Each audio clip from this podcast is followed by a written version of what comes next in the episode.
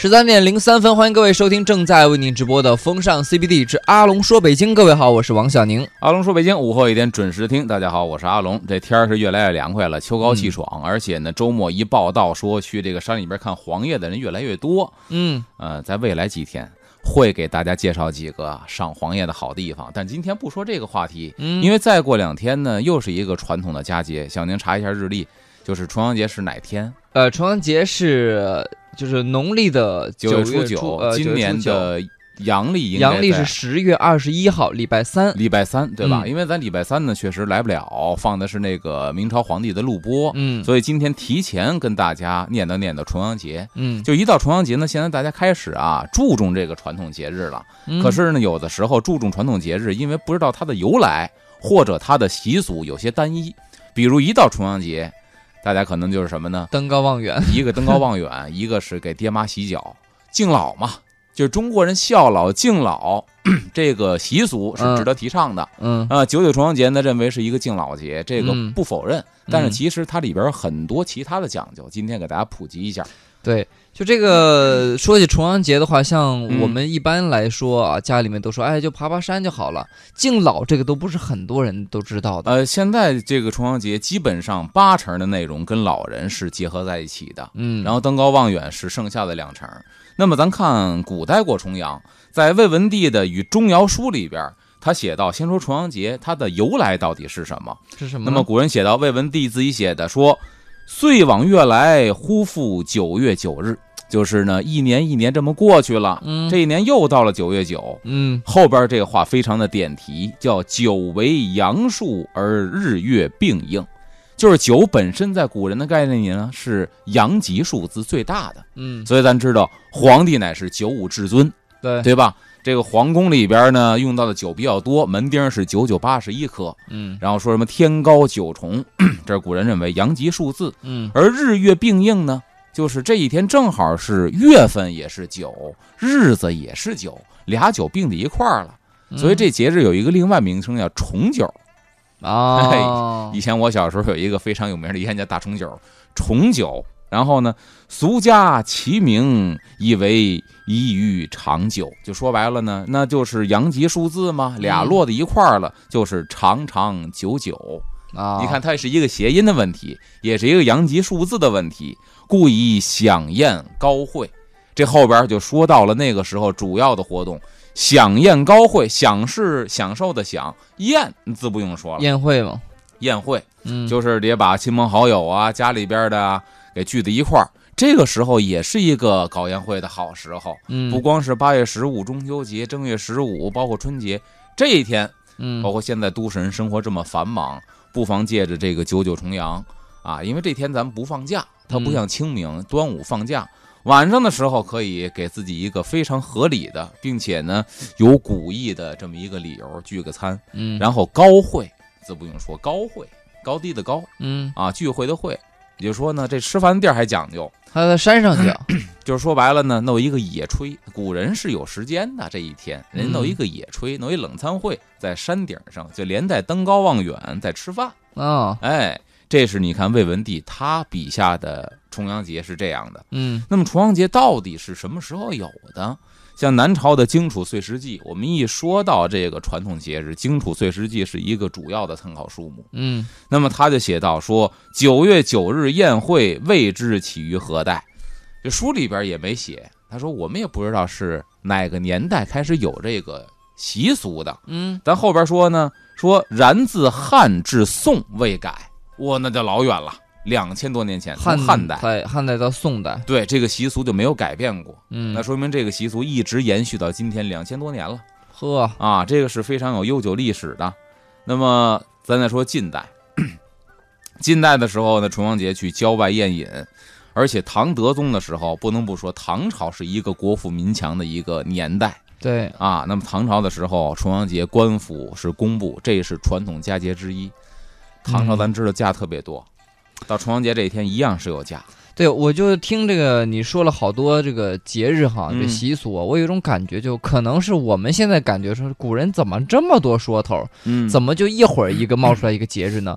后来呃，回想一下你讲过的那些古人，就是他们的生活状态。嗯就不难理解了，他们平常的日常生活就是农耕嘛，嗯那可能就比较还是比较单调枯燥的，不像咱们这现在还看个电视剧啊、电视节目啊。嗯嗯。那个时候他们的节日呢是相对来说比咱们肯定要多一点，才会调剂生活。而且那个时候人是按照自然规律去的。九月九号登高望远，正好是赏黄叶的时候，或者赏红叶的时候。嗯，古人以此为乐，古人以自然的变化给自己带来一种心灵上的愉悦，不像现在我们是靠着啤酒蹦迪给自己带来一个心灵的愉悦。嗯其实那个愉悦过后是空虚，古人这种愉悦之后，它是一种满足，一种充实。嗯，所以我更希望是那种生活，我更推崇那种生活，对哎人是有益无害的。还真是，哎，那咱接着往下说呢，说唐朝的九月九日刘十八《东堂集》这诗里边写到了“风俗上九日，此情安可忘？菊花碧萼酒，汤饼茱萸香。”主要看后两句，嗯前两句点题是日子，嗯哎，菊花碧萼酒，就这一天呢，喝菊花酒，对人身体好。对吧嗯？他说避恶酒呢，有那种封建迷信的传统思想在里边啊。一说到这个节点呢，是这种这个遭灾的比较容易遭灾或者有嗯恶事发生的。但是从中医理论上讲，菊花酒清心明目、疏肝郁气呀、啊，这是一个好东西呀、嗯因为人一到秋天的时候容易犯这些，犯肝火。比方说，很多播音员有一个毛病，慢性咽炎。嗯而慢性咽炎在中医里边叫梅核气，就是说你肝郁气滞，你肝郁嗯，才会堵在这个嗓子眼儿，叫梅核气。就是说，西医里边下这个镜子，我为什么说这么详细呢？我有这病，嗯你下这个镜子去看的话，喉镜什么东西都没有，啊，你的肉一点东西都没多长一块东西，但是嗯你总觉得中医叫梅核气，就是一个话梅壶卡在这儿，哦永远是咽不下去，吐不出来，所以叫梅核气。哦，哎，而且呢是秋天特别容易犯，嗯，所以你看秋天喝一点这个这个疏肝呐、解郁的东西啊，好。嗯，哎然后呢，还有就是汤饼茱萸香，汤饼咱说过，古代管热汤面叫汤饼，面条叫汤饼，汤饼茱萸香要吃这个面条，茱萸香呢就是插茱萸，这是一种中药。是放是不是放在面里面的？啊，不是是，这茱萸呢可以泡酒，茱萸也可以当这个头饰插在这个头上，就跟嗯现在满脑袋长小草一样。嗯古人九月九不是满脑袋长小草，嗯，满脑袋长茱萸。对，昨天我就大概简单翻了一下这个嗯重阳节讲究，我就看这“茱萸”这俩字不是呃是比偏生僻一点啊嘛，啊啊！稍微查了一下，然后我就看到好像《本草纲目》里面写这个东西是味道是胃酸是吧？呃，它是偏酸一点偏酸，然后它是辛热的食物，这个药材，哦，哎，所以在这个季节用非常好。但是它分它分无茱萸、石茱萸两种，哦哎，它它药效不一样。哎哦那么这茱萸也是那会儿要插在头上的。然后这一天还要干嘛呢？第二个就是要吃糕，这糕你看看啊，糕啊年糕吗？年糕。这个糕呢，可以说是年糕那个意思啊。为什么是年糕呢？它跟年糕是一个意思。糕其实是一种面食，啊对吧？也有做拿米给捣碎了之后做糕的。嗯但是它跟年糕的寓意一样，都是糕。用这个糕呢，和登高的高那个谐音等同，啊所以说跟年糕是一样的。那么在明代的居家遗迹里边呢，这可以说是明代的一个说白了算是一个风水这个宝典。嗯遗迹嘛，就是你今儿该干嘛不该干嘛，记什么遗什么，就这种书籍哦啊。说九日天明时，嗯这一天天刚亮，以片糕搭儿女头额，用这个切糕片儿嗯搭儿女头额，触碰一下头额。嗯这个搭的话呢，我理解不会拿一片大年糕啪就糊脑门子上，这嗯太恶心了。搭一下，触碰一下，更祝曰：这是父母对儿女要祝福他们，愿儿百事俱高，做三声，说三声，愿儿子百事俱高，事事顺利啊，就是这个意思。你看，哦明代是这么一个习俗。哎，这古人真的还挺有意思的啊。所以你说它跟年糕其实是同一个道理，嗯同一个寓意。那么重阳节呢，正是这个农民秋收的时候了，所以呢，这个制作这糕饼啊，首先它原料是充足的，嗯，其次它原料是丰富的。所以说这一天呢，用很多原料做一个花样百出的大糕饼，也是一个应时应景的食物。然后哎好多天早餐不用做饭了。哎，早餐不用做饭了，中午晚上都能当主食，上锅一腾接着吃。嗯那么到底说这东西能够繁复到什么地步呢？宋代的《前纯碎石记》里边有一个记载，嗯就当时古人做那糕啊，我跟你说，按照这古法一点不变，做完了搁到现在市面上卖，你能卖火喽。是吗？我给你念念这原文，他一边嗯念一边解释，说都人各以橘糕为馈，就说白了，橘糕呢就是这个重阳糕，拿这个嗯当馈赠的礼物。嗯怎么做的呢？以糖肉、树面杂物为之，用糖和面，嗯肉呢还有那种肉丁儿，然后和面，上铝肉丝鸭饼，说白了就是呢，还弄点现在说的所谓的肉松，啊，哎，撒在上边儿，嘿，缀以榴颗，榴颗什么呢？就是石榴粒儿，一颗一颗的，嗯标以彩旗，再拿这个小彩旗儿，拿小棍儿粘上小彩旗儿插在上边儿，嗯又做蛮王狮子于上，弄俩面狮子搁在这个塔形糕的最顶端，嗯以助通达隆盛。哎，不，这个这个于上，然后呢，以及迷粒为屑，粒呢就是这个栗子，给磨成面儿，啊，磨成碎屑，撒在这糕饼上，何以蜂蜜，还要再浇上一点蜂蜜，嘿呦，印花托饼。说白了，还要上边印点小花儿。像咱家里边做馒头要印花的话呢，嗯最简单，拿那个大料，它是八角的，弄食用色素红的，啪一摁就是一八角形，嗯对？吧？印花托饼，以为果耳。又以苏子、微泽、梅卤，用话梅给腌制成这个梅酱，啊话梅酱。啊杂和这个蔗霜，说白了就是白糖。这梅酱里边再拌点白糖，嗯梨橙预留小颗，什么意思？梨给切成梨丁儿，嗯橙子切成橙子丁儿，嗯然后呢再搁点这个拌点这个石榴粒儿，嗯，名曰春兰秋菊，把这东西再撒在这糕子上边，这东西做出来了。嚯，叫重阳糕。当然，这是说都，他前面给点名了，说都人就是当时首都的人，城里面的人，城里人、大户人家这么做，你想这么繁复的东西，我想这东西如果现在搬到北京的某五星酒店，都不掉档次吧？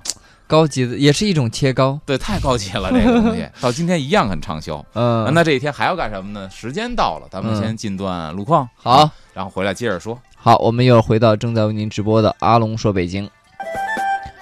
好的，欢迎回来，这里是正在为您直播的风尚 CBD 之阿龙说北京，我是王小宁。大家好，我是阿龙。刚才说到重阳节呢，光做这重阳糕，就是古代这么讲究，人家都做成这样，对呀、就是馅儿料非常之丰极其繁复。我刚才听了一下，就是我因为我本身就喜欢吃这个甜点嘛，啊！再加上我又喜欢果仁类的东西，哎呀，再加上我又喜欢果酱，嗯，这个东西实在是甚得我心呢。梅子酱、橙子丁儿，你想想这些东西撒在，葡萄干儿什么之类的，又解腻，嗯而且还有栗子这种醇厚的还有。蜂蜜，哎，这一天呢，这这个糕做好了，谁吃呢？家里人肯定要分享。但嗯这个时候呢，其实，在重阳节还有一个别称叫女儿节。嗯，做好了糕，家里人吃，还得等一个人回来。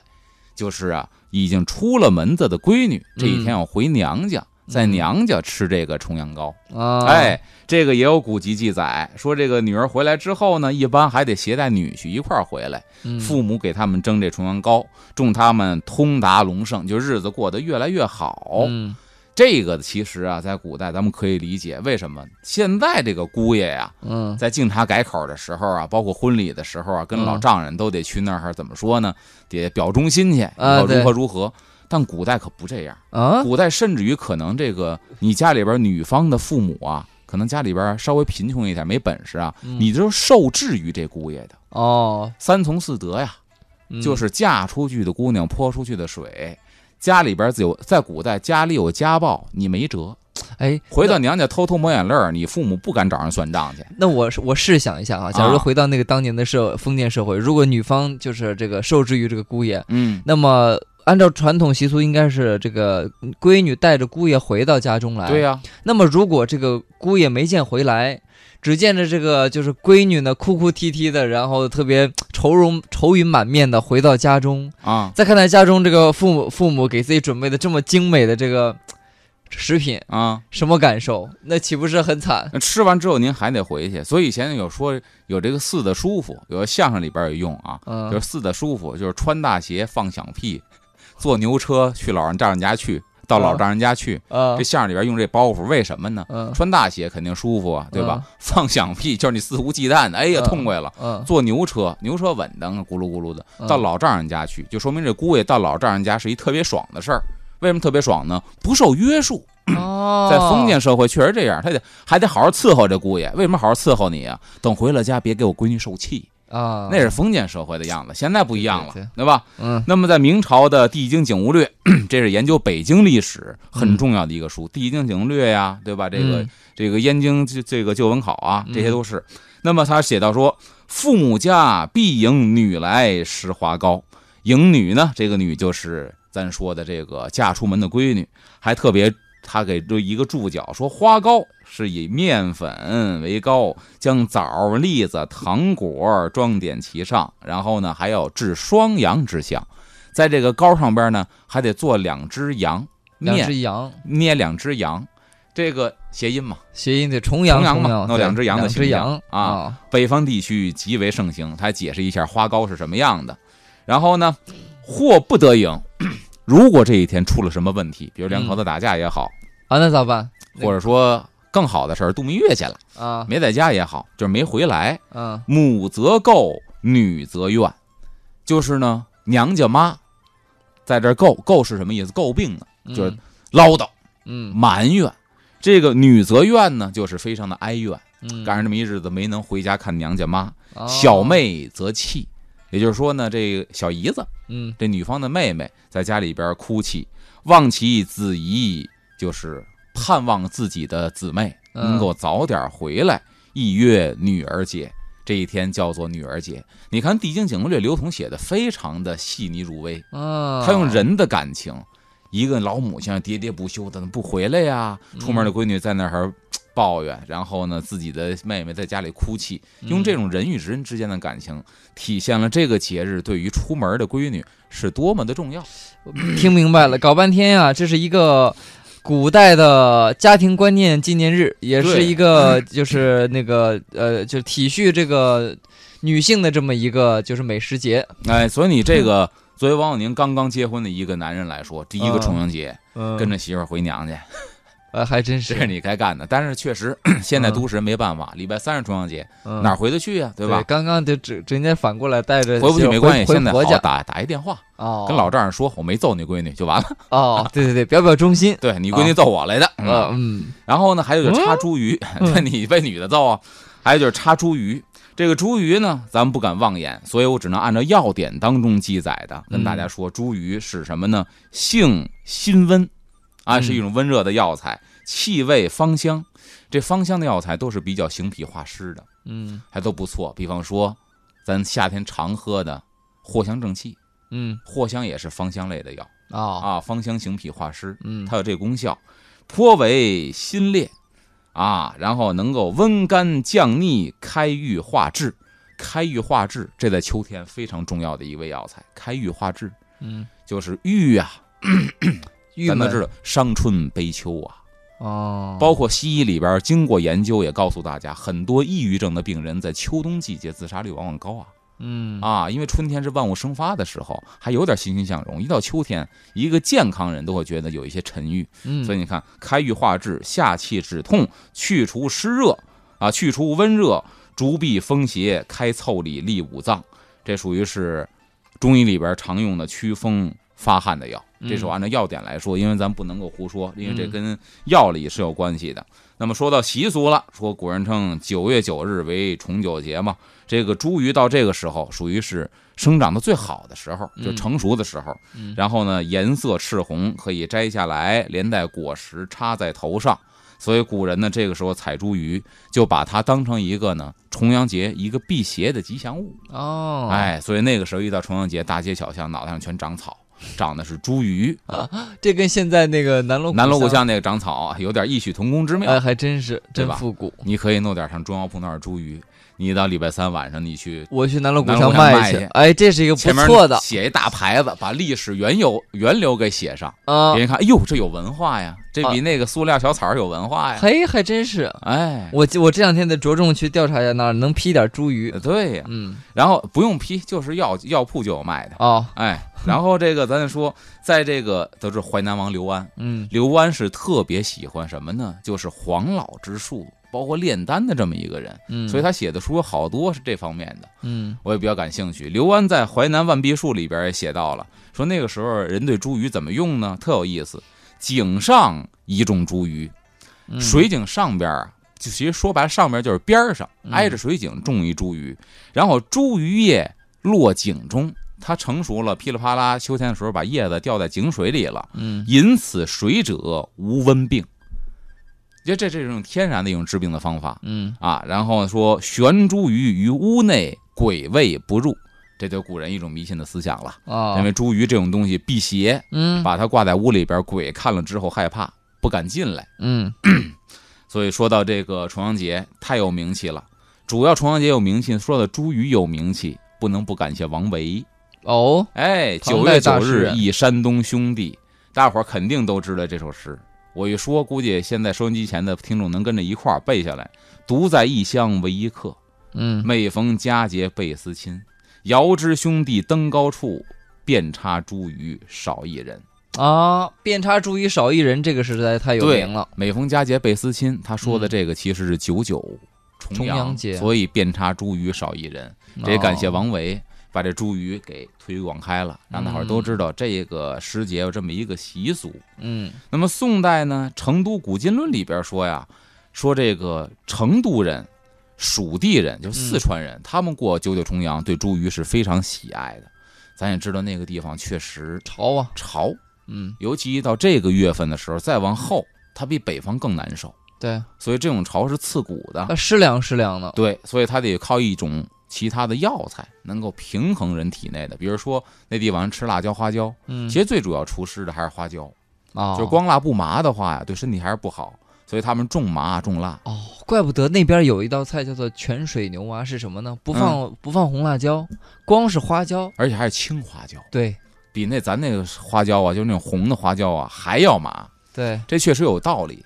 嗯，比方说，这个中医里边说，你这个祛寒，像咱们跟老年同志也可以说说啊，嗯。你要是冬天在家里边，不要勤洗澡，嗯，这不是不讲卫生，到冬天真的不要勤洗澡，对人的身体特别的好。嗯。啊。然后呢，勤泡脚，嗯。在冬天的时候泡脚呢，你不用去中药铺去抓药材，嗯。干嘛呢？就是去自由市场买花椒，嗯一把花椒搁在盆里，拿热水沏开了，用嗯花椒水泡脚，嗯，就比纯用热水泡脚好，这也是这药啊，它祛湿的。对，嗯然后咱说这个，说蜀地人每次喝酒呢，就是四川人，都是投入一粒艾子。这艾子翻译成药材就是石茱萸，哦，石茱萸呢比吴茱萸的药效稍微缓和一些。嗯，哎，投入一粒艾子，不一会儿就是满杯飘香。你想嗯他喝酒的时候泡这个石茱萸，嗯就为了酒把那个药劲儿给拔出来，嗯喝到身体里能够暖身祛湿。嘿，你说的这两天不是大家都觉得好像那个天也黑的早了，嗯然后气温也降了。嗯，其实像你这么说，喝点这个就是酒，对那如果再再能放点这个中药材，那更好了。对呀、就是茱萸泡酒，大家可以试一试。反正在古籍里边是有记载的。对，这中医理论我可能不懂，但我会觉得就这两天这个光景，喝点酒，跟朋友聚一聚，确实能够让人感觉心情舒畅一些。对呀、可以把你这种阴郁之气啊，给它扫除一下。嗯毕竟一个人待着确实就更加凄凉了。是是，哎，然后宋代的这个宋代的《辽史礼制》里边说了，说重酒要治茱萸酒。这个时候呢，他就说到了，这东西不光是喝，干嘛呢？以撒门户，用以消灾去邪。撒在门户撒门口啊，撒门口，在哦屋里边地下撒一些这种茱萸酒，嗯，就可以去消灾避邪。这是古人的一种理念。嗯咱家里边呢，我们想所谓的消灾避邪，可能古人的卫生条件呐，什么都有限，跟今天嗯不能比。您家里边铺地板、铺地砖，所以这种举动就完全没有了，可以不用了。但是咱是了解一下，啊，这一天还有重要的就是登高望远。你像这个嗯明代的《物源》里边就说了，就是万物起源嘛，就说到是齐景公起始开始有重阳节登高望远这一说。嗯但是关于登高望远呢，确实它是有这个什么呢？有历史故事的。在这个《荆楚岁时记》，有这个历史故事。嗯我一边说原文，一边咱们呢看看他是怎么登高望远的。嗯说上汝南环景，这是河南的事儿。嗯。汝南环景有一个叫环景的人，嗯，随费长陵游学。哎费长陵，他随这个人呢，呃，费长房游学，对不起啊，嗯。刚才你你你含糊，我还真是意识到说错了。费长房游学。费长房，啊，要找找一师傅姓费，然后呢，长房谓之曰：“九月九日，汝南当有大灾厄。”嗯，游学游的差不多了，跟他学本事、学仙术学的差不多了。突然有一天，师傅呢跟这个环景就说了，嗯说今年九月九号，这个你河南老家嗯，有一场大灾。那肯定得救我，对呀、急令家人缝囊盛茱萸。你回到家，赶紧的让家里边人呢拿布口袋啊缝一个囊，嗯然后呢里边装上茱萸，嗯系臂上，一个茱萸香囊给系在胳膊上，嗯然后登山，赶紧往高处去跑，嗯饮菊花酒。到高处跑完之后干嘛呢？去那儿喝酒去，嗯，此祸可消。哦，这样的话呢，可以避开这个祸。仙人指路，点了一条明路，对，那么环景呢就按照这个费长房的说法去做了。嗯，做完之后的结果到底是什么样的呢？到了半点了，哎，半点回来再接着说。我们先进一段路况，然后呢，回来听阿龙说说这个结果到底是什么样的。好的，欢迎回来，这里是正在为您直播的风尚 CBD 之阿龙说北京，我是王小宁。大家好，我是阿龙。刚才说到了呢，说有一个传说故事，对吧？费长王告诉徒弟环景，九月九家里有灾，赶紧回家，告诉家人呢，弄小布囊盛盛茱萸，系在胳膊上，登高望远，饮菊花酒，能够避此一难。嗯他照做了，结果呢，真去了。去完之后说，景如言举家登山，带着一家老小，全村人都登山了。嗯登了一天，天黑了才回来，回来叫西还。嗯哎，天已经近黄昏了，夕阳西下的时候回来了，见鸡犬牛羊一时暴死，哇，整个村里的这个畜生啊、家畜啊，全都死了。嗯账房闻之曰：“此可待也。”说白了呢，就是说这些个牲畜啊，嗯就是遭了灾，待你们而死了，嗯，你们算是躲过去了。嗯，那么打这一天说流行起来，就是饮菊花登高祭这个茱萸，哦，有这么一个习俗。这就有点相当于说。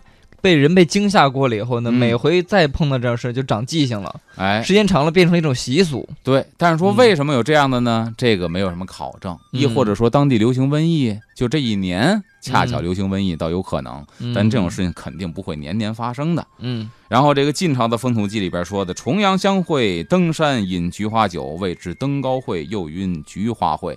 就说白了，这个时候呢，呃，跟前面说的南朝的荆楚岁时记里边啊，基本上，呃，风俗变化不大，都啊是登高、赏菊花、饮菊花酒、带茱萸。嗯所以咱要说到这一天，除了登高，刚才说到登高吃重阳糕之外，又一大习俗，就是赏菊的习俗。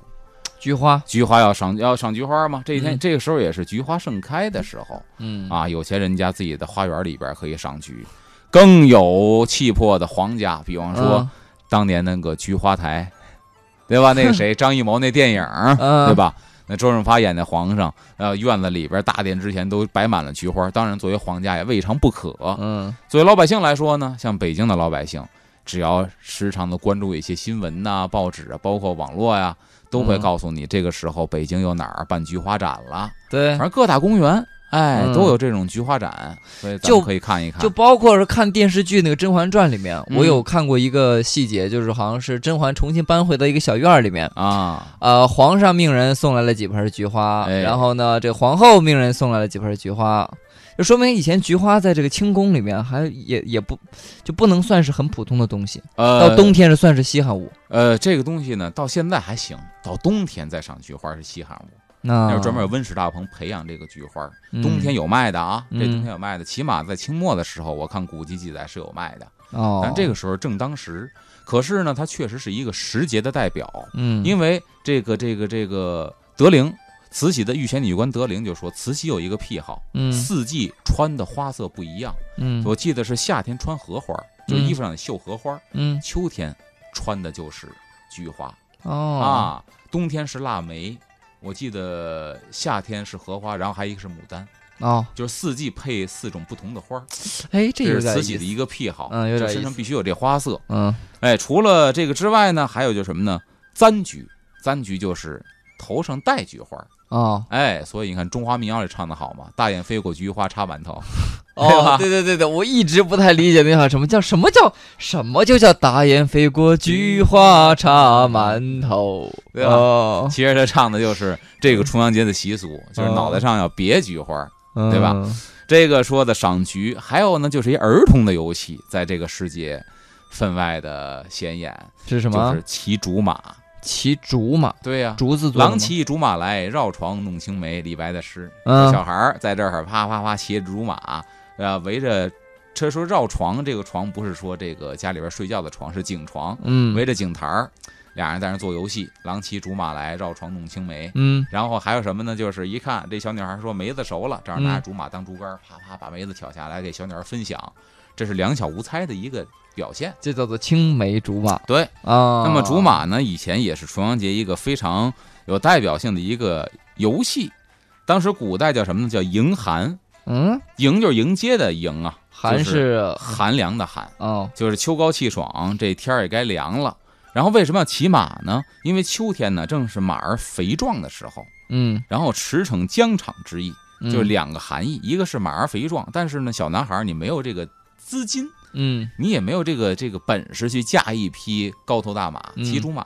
这个时候呢，这个马儿肥硕了。啊，第二一个呢，驰骋疆场，培养从小培养小男孩的男子气概。尚武精神，对，嗯。所以就不能够让小男孩从小玩过家家，会娘娘腔的。对。所，以从小玩这个骑竹马，嗯，培养孩子对骑马的兴趣。骑马打仗，嗯，哎，这哎，对，咱小时候就不是不是玩竹马了，玩人马，对对对，用人当马。嗯。这是以前古代孩子秋天的时候是要玩这个的。嗯，你这一说，我还真想起来，确实咱小时候到秋天也这么玩，对，骑马打仗。我一想，原因是什么呢？凉快了。夏天骑马打仗，一人背一个，捂在后背上，能捂身痱子。对秋，天不一样了，天凉快了，有精神能能。活动开，哎呀，噼里啪啦打起来也高兴。嗯，而且就一般比较高比较壮的当马，然后小一点灵活一点的当骑手，所以那会儿大胖子特别倒霉。呃，每次都当马，哎，但是呢，反正在我小学里边，我见过几起摔骨折的都是小瘦子，哦，这样骑马的，因为他骑人后背上嘛，被拽下来，掉下来、摔下来、摔骨折的，反正我都见着都是小瘦子。嗯，提醒各位小朋友注意安全，哎，这是骑竹马，然后呢，还有就是放纸条，这是在古籍里查的，现在没有人这么玩了。我一查，我觉得真好玩，咱现在放可以恢复纸。条是跟那孔明灯一个意思吗？呃，不一个意思，他这个放不是放飞，不是说放天上飘走了，啊，特有意思。说这个重阳时节呢，已是深秋，天高气爽了。这个时候按旧俗呢，说古代儿童有放纸条这个习俗，叫做竖重阳旗。嗯，他另外一名的竖重阳旗，其实可以，我觉得应该能想见了。旗就是旗帜的旗，是不是拿纸做的？拿纸做，嗯，哎，跟旗子一样。什么样呢？用五色纸连接成条，五各种色纸啪啪啪，哦一个粘一个，一个粘一个，然后长一二丈，六米啊，哦，六米的一个大纸条，五颜六色的，粘在长杆之顶，拿一个大竹竿倍儿长的，嗯，粘在这个竹竿顶端，然后呢插在院子里头。哎，哦，然后等着那个风吹那个，对，大彩纸条那呼啦呼啦呼啦的飘，啊，或者呢，登山的时候，重阳节登高望远嘛，嗯登登山的时候带着到山顶啪一插，歘，这大纸条随风摇曳。嗯，或者登，塔的时候，因为古人有这个习俗，登不了山，比如说北京以前，景山你不能去，嗯。北海你不能去，嗯。那老百姓登山没什么地儿可以去啊，嗯，陶然亭可以去，对吧？嗯。呃，有记载说东城区东城崇文这边的去嗯哪儿呢？就是在北京游乐园有一个法藏寺，嗯。法藏寺有个塔叫法塔，嗯，哎，登那个塔到塔顶上登高望远是重阳节的一大乐事儿。哦，但是那个塔里边的空间特别小，只能每次呢上一队下一队，在塔中间只能两个人错身儿，所以呢特别的低矮，特别的闷。每次嗯上完之后再下来就一身汗，都重阳节了还这个古代建筑有我这个塔还觉得是挺有意思，就是你人进去了以后，里面的这个气温啊，包括什么气压啊，还嗯真的是跟外面不太一样。反正它闷，啊，所以当时呢有这个古籍记载，就是当寺里的和尚。然后就开玩笑说：“这就是夜报啊，也在还夜报。”哦所以你看，他这个咱说这个灯塔有这个习俗，放开纸条，最长的啊记载，我觉得挺惊人的，最长的五十余丈，一百多米，一百多米大彩条在天上飘，多米，啊那得插的很高，然后还得是风还得还得还得特别大对，嗯，五彩缤纷，随风飘舞，称放纸条。就是书籍里边记载，我觉得这个倒是可以恢复一下。这因为这个很很壮观啊！你比如说，呃你比如现在香山上，好多小孩儿拿这个竹竿，然后放纸条的话，你会看到山上好多彩色的东西在飘，啊，哎，挺好看。嗯，但是得提醒大家，放完之后拿回家去，别扔满山都是。对。这提，醒大家环保。还有呢，就是重阳旗，重阳旗跟这个彩条呢，放纸条啊，这个差不多嗯，方式上差不多，就是把这五彩纸啊给裁成小旗子儿，斜的那种三角旗，嗯。然后连缀成旗，就是小旗子儿一一个一个一个一个，就嗯，一片小旗子儿，然后竖在院中。也有人说上那什么《金陵岁时记》里边写，有把这个五彩纸给镂刻出花纹，中间呢给刻一个令字，嗯，就是急急如律令那啊，这个令字插在门前当孩子的玩具，叫做庆贺重阳。嗯这个习俗到现在没有了，哦哎，也没了。也没了。我觉得这要恢复起来的话，其实也挺好玩的。对吧小令旗，就是咱们登高望远的时候还有个玩的，我觉得现在其实这个也有在哪儿啊？儿童用品商城，我见过虹桥儿童用品商城嗯有那种它不是纸的结实，它嗯比纸结实，你知道吧？是用防雨布的，哦哎，然后呢，前面弄一坠儿，特别像什么呀？特别像体操运动员用的那玩意儿哦，啊，那个彩带。但是那是给孩子玩的，没那么专业。嗯，哎，我这玩意儿要是重阳节玩的话，特别应时应景。还真是。哎，然后这个刚才说了，放纸条、骑竹马、赏菊、插菊、登高，然后拾花糕。嗯还有这些呢，就是做这个旗糕，也就是重阳糕。重阳糕的另外一个做法，哦，还这么多做法呢，那做法很多，所以说咱呢再介绍一个。刚才那个太繁复了。对那个，我觉得呀，就是一个是就是你要是家里啊没那么多功夫，或者说嗯没那么大的条件的话呢，你看真的是很难做那么繁复的东西出来。对，所以咱不如呢再说一个稍微简单点儿的，咱们在家里边可以做的。说重阳糕呢是蒸粉做糕，这个可以是面粉，也可以是米粉，嗯不一而足。一般北方是面粉，然后呢多用什么呢？枣儿、栗子，嗯一层饼一层枣儿栗子，一层饼一层枣儿栗子，正好是嗯夹心儿的那种，一层一层的。然后呢，这蒸完之后，最主要的是重阳糕嘛，上面要插一个小旗儿嗯啊。这个旗子咱知道发号施令的，对吧？嗯啊，包括现在说这个战舰里边的领头叫旗舰，嗯，这个旗子其实也有一个寓意，是什么呢？以前那个刚才说了，穷苦人家嗯没有钱去郊区，上玉泉山、我香山登高望远，没有、嗯怎么办呢？蒸一个糕，一层一层的，把小旗儿一插，嗯就代表我们登在山顶上放彩旗了。哦，哎，有这么一个寓意。然后呢，《孟良录》里边说，此日都人店肆，就是呢城里边的店家嗯以糖面蒸糕，上以猪羊肉、鸭子为丝，就是放点肉松或肉丝儿，嗯插一小彩旗，名曰重阳糕。所以这个做法就是糕都会蒸，跟咱那有时候跟那个春节吃的团圆饼差不多。嗯哎，但是呢，插个小彩旗儿就寓意这是重阳糕。嗯那么这一天还有怎样的习俗？但时间差不多了，咱对最后一个时段回来再跟大家分享。好，先进一段路况服务站，马上回到节目当中。一零一八交通服务站。欢迎各位继续锁定中央人民广播电台 u Radio 都市之声 FM 一零一点八，我们来关注一下交通服务站。西北二环积水潭桥到西直门桥外环方向持续车多，西二环广安门桥到复兴门桥南向北的方向车行缓慢，东二环东便门桥到建国门桥的南向北方向车流集中，建国路建外大街一线进京方向车行不畅。西直门北大街进京方向车辆断续排队，德外大街进京方向目前仍然是车多路段，请各位注意了。好，以上就是这一时段的交通服务站。欢迎回来，这里是正在为您直播的风尚 CBD 之阿龙说北京，我是王小宁。大家好，我是阿龙。重阳节还干嘛呢？还有一个就是纵牧，也就是放牧。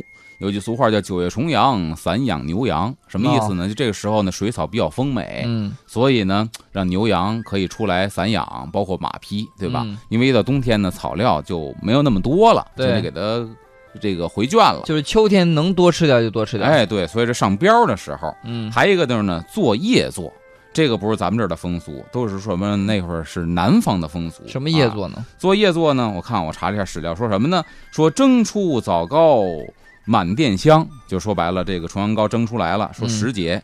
依然风雨鼓重阳，又是一年重阳节了。知公一饮登高酒，篝火明鸡夜作忙。喝完登高酒之后，就开始得加夜班了。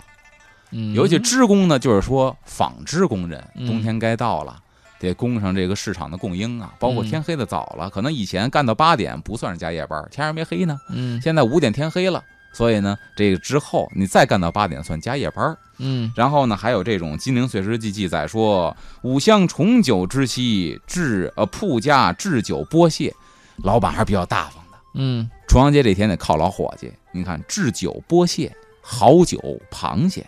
嗯倚靠电火，得犒劳电伙计。然后呢，佐以咸鸭，还得拿这个南京咸水鸭，嗯，这是这席面不赖。可以。哎，世袭酒后，喝完这顿酒之后，工人始夜坐椅，就开始呢得勤加夜班了，至清明而罢，一直得加到什么时候呢？清明节，亦铺家俗例也，这是店家的一种惯例。啊，哎，这个跟咱们生活没有什么关系，说来给大家听听。但是呢，这一天还有一个就是刚才说了，饮菊花酒或者叫登高酒。嗯，这菊花酒现在卖的我看不多了。对，就平常确实在商场里面是很少见到对的。，说这菊花酒呢，能够清心明目、去头风、消百病、养脾胃，好处特别的多。但菊花酒到底怎么做？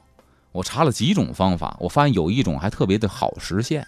嗯，哎，怎么弄？咱说不好实现的什么呀？用菊花煎汁儿，拿菊花泡出水儿来，嗯用这个菊花水儿，然后呢和这个酒曲和米酿酒。嗯，这个呢，咱不会酿酒，听起来有点一头雾水。对，第二种方法，书籍里边记载说什么呢？说干菊花四两，嗯记住干菊花四两，熟地黄二两，嗯人参一钱，嗯，冰糖四两。你说人参怎么这么少？人参贵呀。啊，不是不光是贵呀，嗯喝多了窜血呀。哦，加入烧酒一斤，拿烧酒泡这些药材，嗯封口七十天，滤渣即成，把渣子给滤掉，这个酒就是菊花酒哦啊！你看，啊，干菊花四两，熟地黄二两，人参一钱，冰糖四两，嗯泡在烈性酒里边。